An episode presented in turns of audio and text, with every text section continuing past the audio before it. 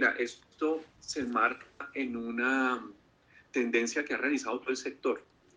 Eh, los bancos grandes del país han cerrado durante los últimos tres años más del 15% de sus sucursales. Esos son casi como 450 sucursales en los últimos tres años.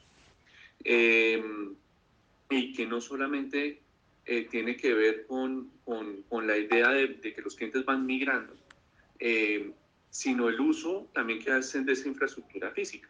Entonces, nosotros, ¿qué es lo que vimos? Que el uso de nuestra infraestructura física por parte de nuestros clientes había ido bajando y que pues para el banco, en lugar de tener ahí una infraestructura que poco usan los clientes y que también eh, pues genera lo que genera, ¿no? Genera costos, genera eh, atención por parte de, de, de, diferentes áreas del banco, pues qué mejor que dirigir toda esa atención, todo ese esfuerzo, esa inversión eh, en invertir todavía más en el, en el desarrollo de un canal digital que es infinitamente más conveniente para el cliente, ¿no? Eh, entonces yo creo que todos los bancos eh, estamos en eso. Lo que pasa es que Banco Pichincha no lo había hecho.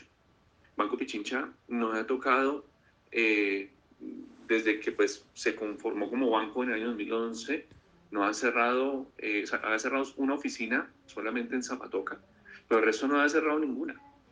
Entonces, eh, creo que había también cierto rezago por parte del banco en, ponerse a tono un poco con el sector en esa estrategia de, reorientación de sus canales hacia donde los clientes más lo necesitan.